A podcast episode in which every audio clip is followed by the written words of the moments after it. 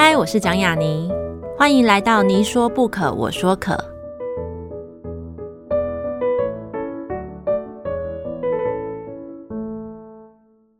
这个节目在爱听听抢先首播，欢迎大家关注我的节目。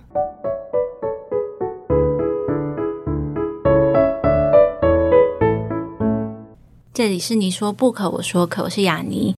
承接在上一集，请到了就算他没有脸的两位作者黄宗慧跟黄宗杰老师，我们继续上一集的探讨。那今天一样欢迎就是宗慧老师跟宗杰老师。呀，你好，大家好。呀，你好，各位听众朋友大家好。因为你们都在课堂上去讲过自己的观念，那。可能他一定也跟写作一样，他有可以到的地方，可是他一定有任何努力都到不了的地方。然后在写作这件事啊，在课堂跟在街头，你们觉得他们各自是什么？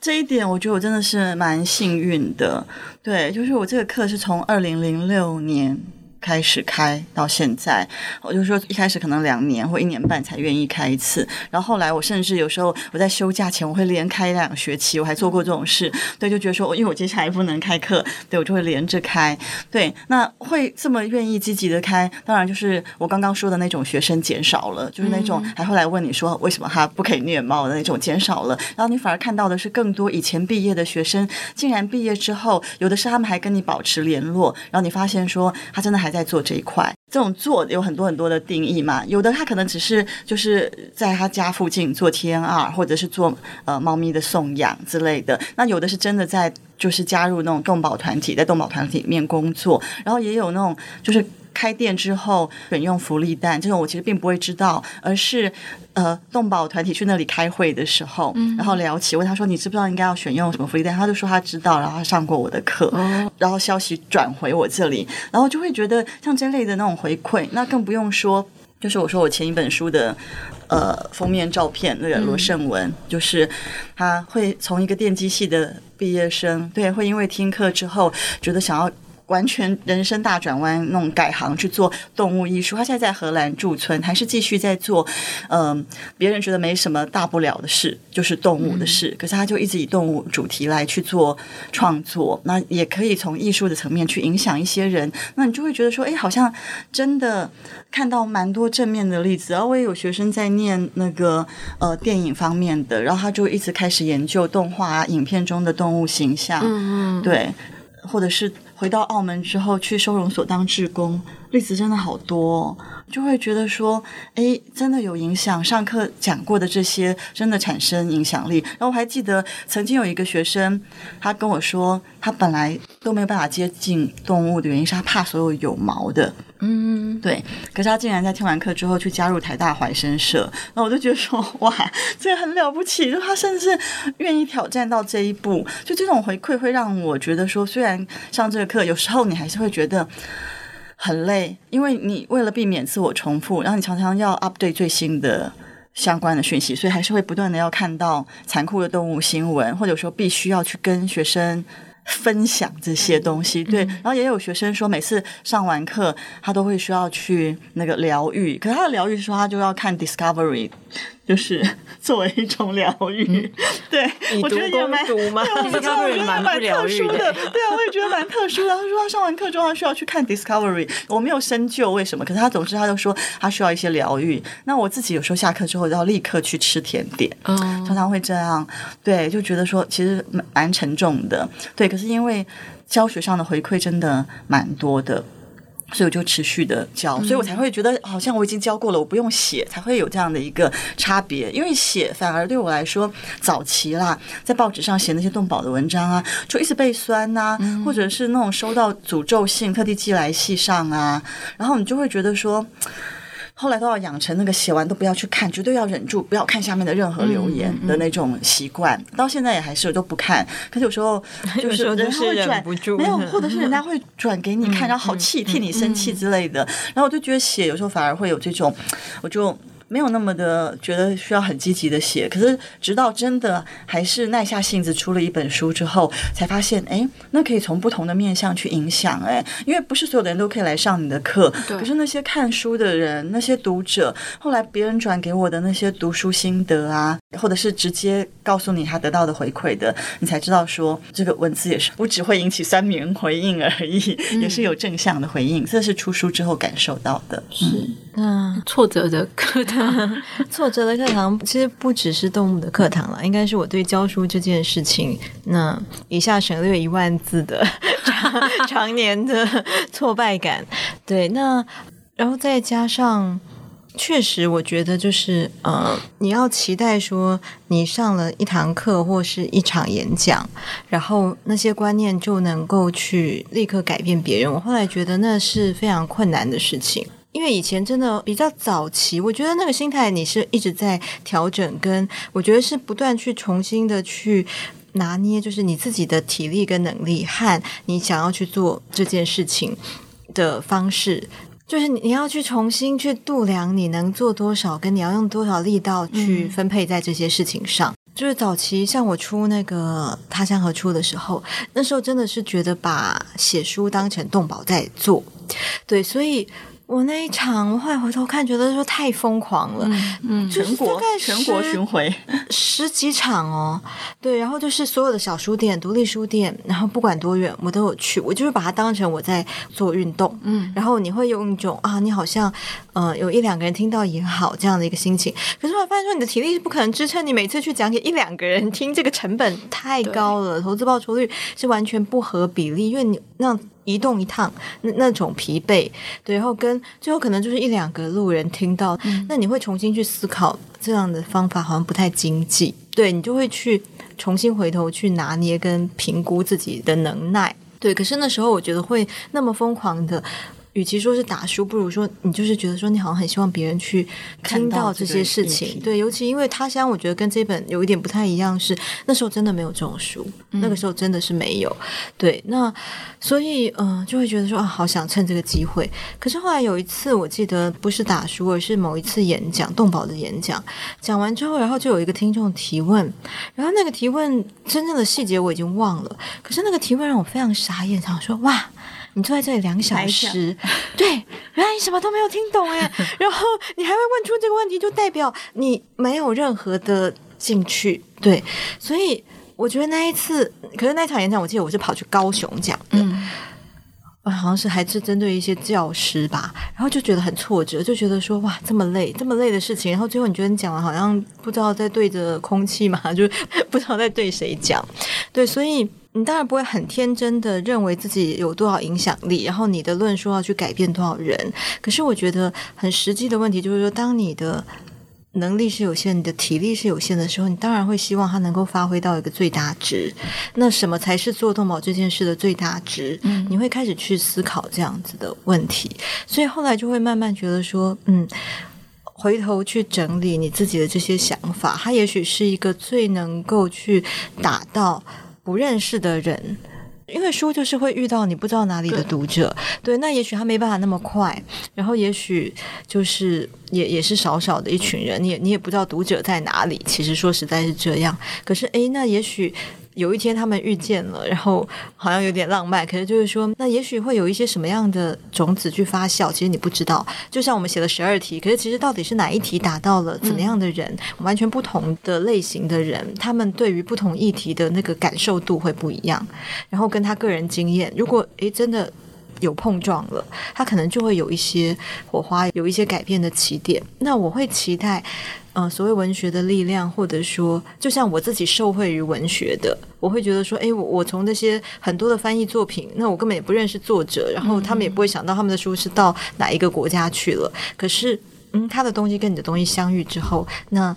你被他打动，然后或甚至是他对你产生一些影响，然后甚至是我把他的东西再转化成作为我的一个新的分享出去的一个一个种子。那我觉得文学的意义就是它它可以有这样的一种呃隐形的传播链，它不知道会走到哪里去。可是演讲或课堂，它是一个那当然你也可以说课堂或演讲的那些听众或学生，他也会带着一些观念，就像艾瑞斯的学生，他可能他也会去。呃延伸到其他的面向。那我觉得这些都是不可预期的。嗯、那因为不可预期，所以。啊，是不是有点像廖鸿基说“大海不能预期，还是不能期待”什么的之类？我忘了他怎么讲，可是有点类似那种感觉吧。就是说，你的作品也好，你做的这些事也好，它到底会在什么地方产生什么样的力量？我觉得那个是你不能真的太去期待的。对，可是偶尔看到那样回馈的时候，那个回馈会，会是支撑啦，是一种支撑，会告诉你说：“哦，原来有，就是原来你不是真的是把所有的石头都丢到水里，然后不知道就石沉大海那样。”对，就是他。其实还是哎，是有一些影响的。那我觉得那种回馈，它是一个支撑，你可以再好像啊，再多做一点，再多做一点那样的力量。嗯、那我觉得它就是双向的吧。就我们的文字可能也可以让一些人去发现说，哎，原来他这样想过。那可是他好像从来他也不敢跟别人讲，他可能抱着这样的困惑或是那种感受很久，可是说不出口，因为他觉得主流的价值观跟他不一样。对，对，那我觉得这样的文字也许也可以给那样的人一些力量，就说你不是那么奇怪的，好像只有你有这种想法，其实是这样的念头，它其实也是可以的。对，我觉得也许也有这样的意义吧。我觉得它一定是会有影响的，不管任何一种方式。当然，它有传播速度的问题跟广度的问题。那就像我一开头讲的一样，就是这本书刚出来的时候，其实就是在我自己的。朋友们，当然他们都不是那种可能会是什么像 KOL 大发文章，或是在脸书什么，可是你就可以看到有一些朋友的 IG 那种现实动态，然后而且还是在线自由的那种，嗯、就会说，哎，终于等到这本书或者什么，就是这本书看到很动人，这些我自己会觉得它一定是有可以影响的地方。那出书还有一个好处嘛，就像是刚刚一开始讲的，就是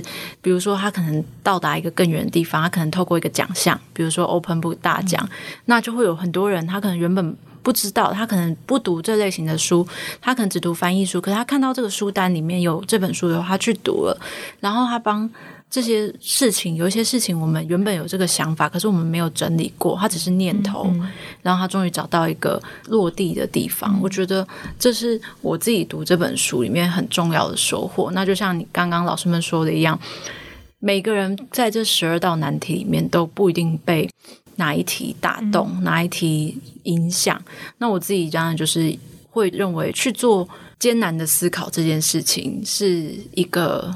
必须做的事情，所以我就会想要在最后跟两位老师谈谈，比如说就是前面分享的他是他痛苦的主人这件事情，在这个安乐死的主题之下，因为我认为这个的思考它是一个转弯的地方，是大部分的时候现在还是很多主人认为我带我的受尽身体折磨、病痛折磨的养的动物，我陪他这一生，当他受了这么大的折磨，我带他去做一个安乐死是为了他好。可是，其实，在书里面我学到的是，呃，不一定他希望如此。那或者是，如果今天他有他的想法，会不会他想要奋战到最后一刻？他想要陪伴到最后一刻？对，我想要就是也跟两位老师谈谈这样子的讨论的，你们可能在讨论过程当中遇到的一些经验，或者是自己的经验。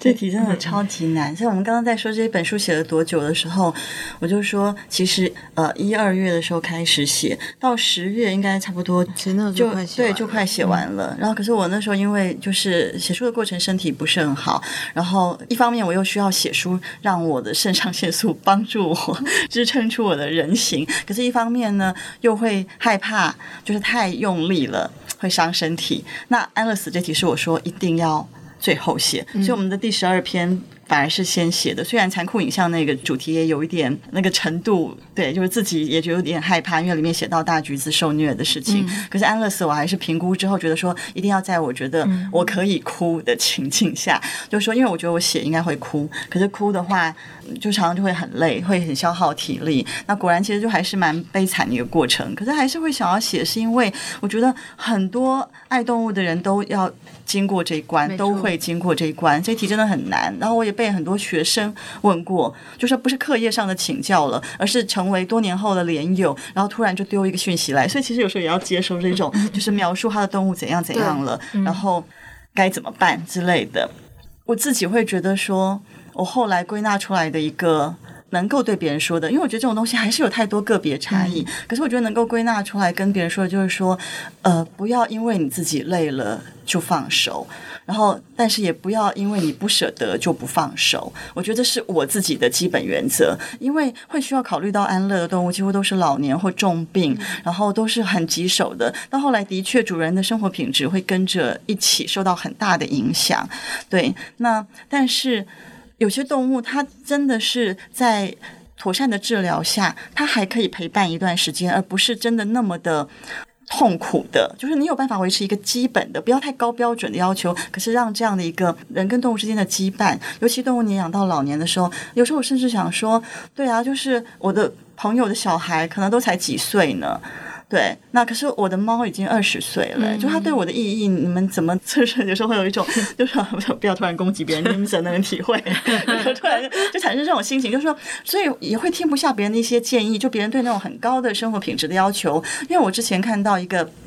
关于什么失智动物的安乐死评估这样的一个量表，嗯、然后就会说，如果加加加，如果低于几分的话，可能就可以考虑喽。我对这种东西其实我是犹豫的，因为我会很怀疑，你真的可以这样子的。量化吗？可是其实现在的走向是，蛮多人是寻求这一种帮助啦。嗯、就是可能比如说兽医师的专业，或者是到府安乐的一些机构，他会帮你列出来一些标准，然后说，所以如果怎么样的话，然后甚至说，如果你确定生活品质是不可逆的往下走的话，就是该考虑的时候了。可是我觉得我们人的生活品质有时候都很差，然后我们都在，这就是痛苦的主人这这个问题了，就说你都还是会。忍着，觉得撑过去，就说生活就是这样，有各种各样的挑战。可是为什么动物的生活品质开始走下坡，你就很快的要考虑安乐死呢？我会担心这里面有太多你以为是为它好，可其实只是。自己累了，不想再做。那不是说你一定要撑到底，你不可以觉得累这么不人性的，你一定要为你的动物牺牲一些，不是，而是说，如果你决定在累的时候就放手的话，你要面对另外一种代价哦，就是将来的罪恶感。嗯，就是对，就是你太快做决定的话，那你有可能以后有无限的悔恨。这其实也是我们的一些累积的经验下会觉得说，对，你可能当下你觉得说。他不想撑了，可是你没有更诚实的问自己说，是不是你有点受不了那样子的一个一直往返兽医院啊，不管是金钱啊或体力的压力啊，然后而太早做出了决定呢？那以后会成为另外一个鬼魂呢？所以我才会想要透过写这个，把各种可能性都稍微的提到，就是说最终都还是你你自己要去做那个决定，然后决定之后就得要承担。可是。能不能够把可能你没有想过的，或者你想要逃避的一些事情也写出来，然后在评估之前可以再多想一些。客观的兽医师的评估当然也很重要，没错。可是那种有时候不见得能够真的让你下定决心。所以怎么样去处理跟安顿自己的情感，然后跟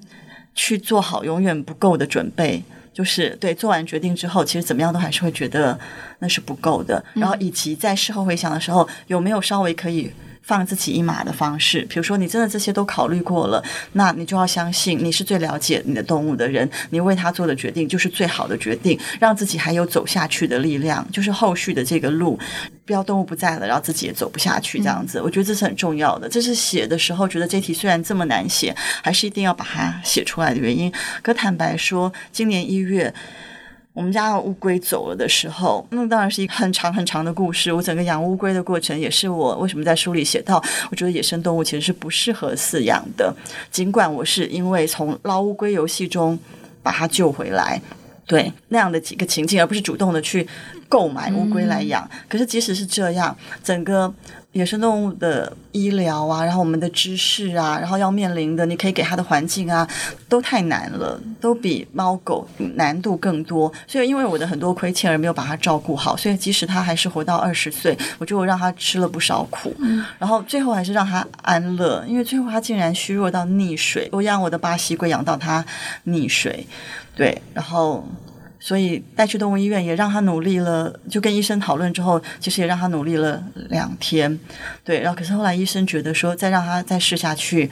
呃，很残，可能不是用残酷，他好像是告诉我说，因为龟它可以撑很久很久，嗯、对，所以你如果不做决定的话，它要撑非常久。那我去医院看了他几次，每次都爆哭，对。然后可是后来我们还是就是决定让他走。然后后送走他之后回来，那时候书还没有出嘛，嗯。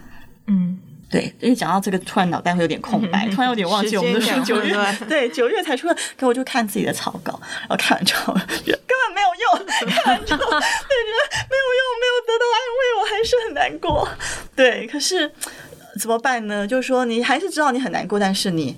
你会好起来。有时候我觉得是，哎，好无奈的一件事，就是你会好起来，你要好起来，因为你还有其他的动物，对。可是就是这样一种矛盾的心情啦，对，就是说你试着支撑别人，所以写了这个。可是真的在很难过的时候，你还是知道它的支撑力可能还是有限的。那那怎么办？我我进入一个死胡同，开始诋毁自己写的东西，赶快接力。哎，很难啊。对，所以其实这本书里面这个所谓十二个难题，其实很多题真的是难到我们自己很想逃避。就不止这一题，其实里面还有两题都是那种说不想写，可不可以不要写？这题不要写，十题不如十题就够。看大家会不会发现。我们还讲过这个，十题就好，十题就够了，十题的时候真的。然后因为那两题其实是我们两个人各自在之前的书都没有写。那之所以没有写，就是因为你知道这种东西一写就万箭穿心，果然写出来也万箭穿心啦，就是有被。各种流弹这样子，一提就是文化，一提就是外来种，嗯，对，那就会觉得很棘手，那种是棘手的难题，你会知道说你怎么讲都错，对，所以我就说那是很逆风的一本书。可是后来就觉得说，都硬着头皮，就是既然都已经决定要写了，那就写吧，这样子。那这是另外一个。难题，可是这个难是难在那种你的情感上面的难，然后所以其实，呃，因为我觉得他对这种，嗯、呃，就是动物离开的那种承受度，其实是比我更低的。嗯，所以其实你会发现在书里面，他那一篇是比较抽离在写的，对，他站比较远，然后他写一大堆理论什么的，对我写理论，然后还写犬夜叉，就是书写的过程一直想要对对对，就保持理性，对，都把自己好像推开一点这样子，所以他后来就怪我说我那篇很可怕，然后。然后我们每次校稿，校稿都会 那篇都校特别快，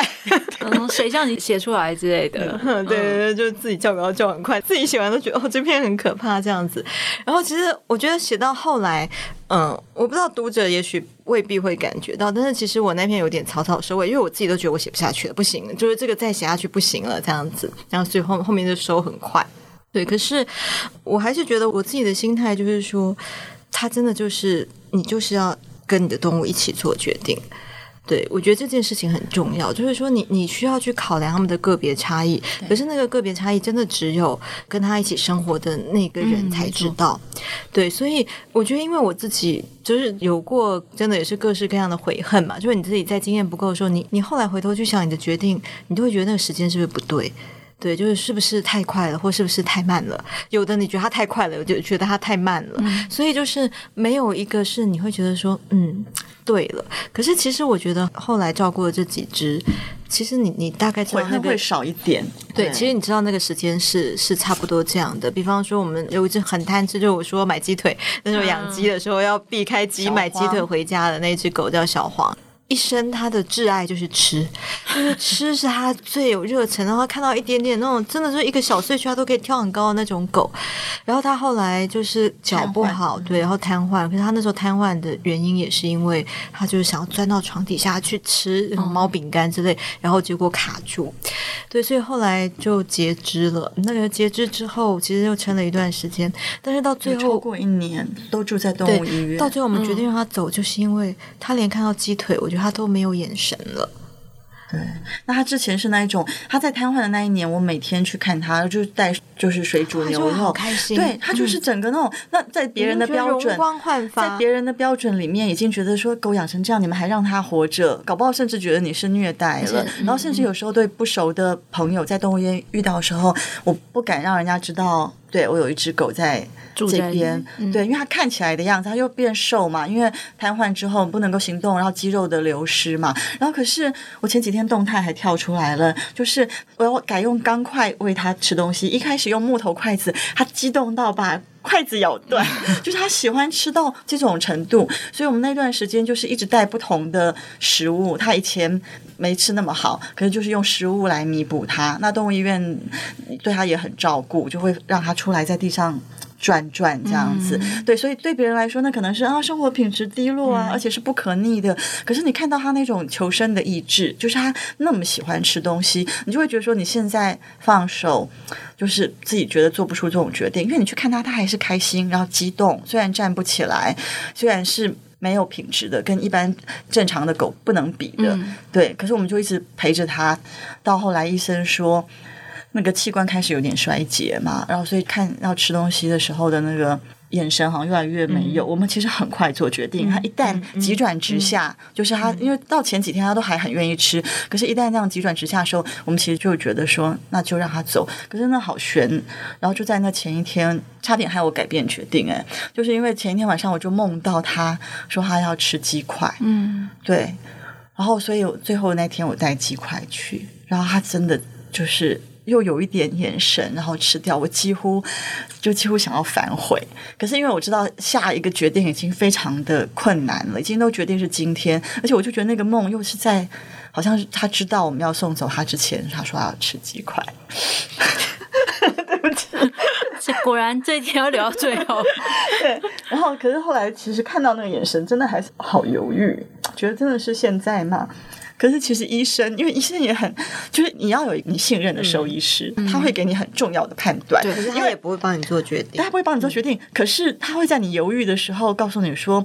他觉得这个状况，这个血检结果其实可以了，嗯、就现在放手可以了。嗯、你会信任他，就是因为他他不会帮你做决定，可在你决定的时候，他其实还是会蛮重要的。其实像豆豆也是，其实他心里也会有一个决定，只是因为他们的立场是他不能建议饲主做或不做，嗯、因为这种你将来回来的时候不 会怪他，会都怪一定会，对对对。所以，可是其实你有的时候你做完决定，你看得出来他赞不赞成。对对，其实你是看得出来的。有一次，医生做出惊讶的样子，等于说你已经在考虑这个啦。对对对，有一次这样子，就是对对对，因为他觉得说还可以啊。因为我们常常会在各种情绪的挣扎里，怕让他受苦，怕因为我们的任性跟不舍得让他受苦。对，可是反而是医生觉得说。嗯，应该还还不到那样吧？那、嗯、你又会觉得得到一些鼓励。嗯、对，所以所以我觉得那个一起做决定很重要的，就是说你要够了解你的动物，跟你要有真的是信任。我因为我有时候也会看到有些朋友，他们就去乱找一些医生，就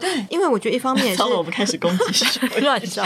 不是有的时候就是说，我觉得一方面也是他们可能对于自己动物的身体状况没有那么敏感，嗯、然后是一旦发生问题的时候，可能很严重，很严重，开始出去临时你要找的时候，你可能就没办法找到。你真的很信任的，然后可能每个医生做的那些判断又不太一样，他也不熟你的动物啊，他也不了解你的动物的状况，嗯、那很可能就是用一种一般的哦，这这个情况可能会怎么做决定，可是都很难讲。对，所以嗯、呃，我要讲的意思是说，我觉得